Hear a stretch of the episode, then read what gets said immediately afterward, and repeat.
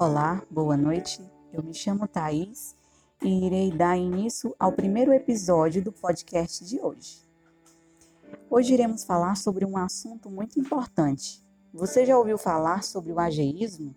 Se não, então não saia daí, que é sobre isso que eu irei abordar no podcast de hoje.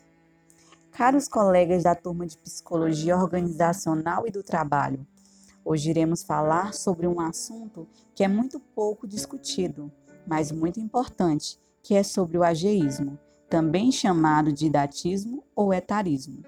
Mas afinal, o que é isso? Esse termo ele foi criado pelo psiquiatra americano Robert Banster na década de 60, que denota qualquer tipo de atitude ou comportamento de discriminação a pessoa idosa baseado apenas na sua idade. O ageísmo está presente no nosso dia a dia e muitas vezes nós nem percebemos que estamos praticando. Seja com um simples comentário como olha o vozinho ou a vovozinha, que denota algum grau de fragilidade, é uma forma de ageísmo. Então, ageísmo nem sempre se apresenta de forma grosseira, pejorativa.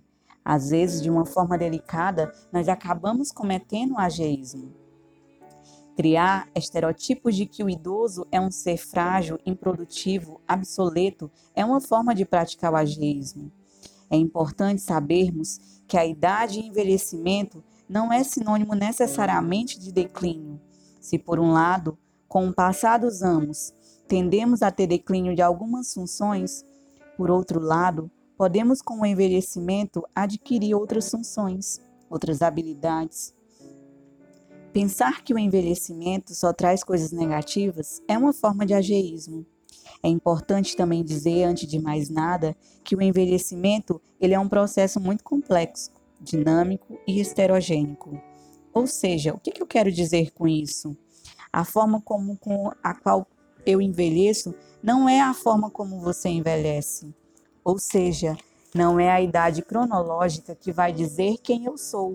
Eu posso ter 70 anos, por exemplo, e ter vigor físico de uma boa capacidade cognitiva e ter condições de desempenhar algumas funções que pessoas de menos idade já não têm mais essa capacidade. Então, idade é muito mais que um simples número. A gente tem que entender uma, uma coisa. A idade cronológica é uma coisa bem e outra bem diferente, mas importante é a idade biológica. Na verdade, é injusto nós julgarmos uma pessoa baseado apenas em uma característica, seja essa característica a idade, por exemplo, o sexo, ou a opção sexual, ou até mesmo a cor da pele. Isso é absolutamente injusto. Nós precisamos combater.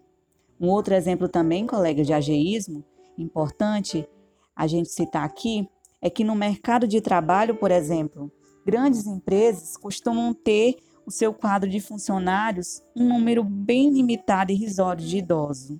Não há nenhum estudo que comprova, que confirme que com o envelhecimento nós perdemos a nossa capacidade de produzir coisas novas.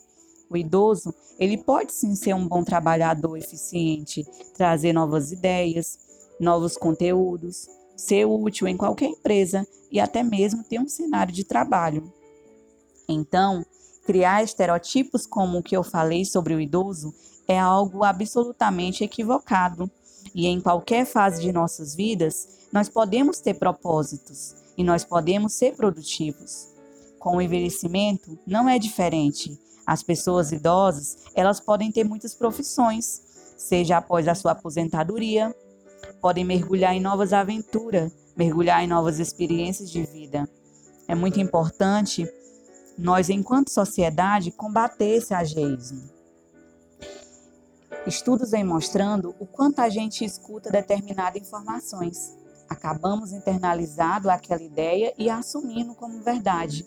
Uma outra forma também de ageísmo é quando a gente tenta infutilizar o idoso. Então, se dirigir o idoso como se ele fosse uma criança, isso também nós devemos evitar. Então, pessoal, o recado que eu queria dar é que nós não devemos julgar ninguém baseado em sua idade. Isso é um erro, é uma atitude equivocada.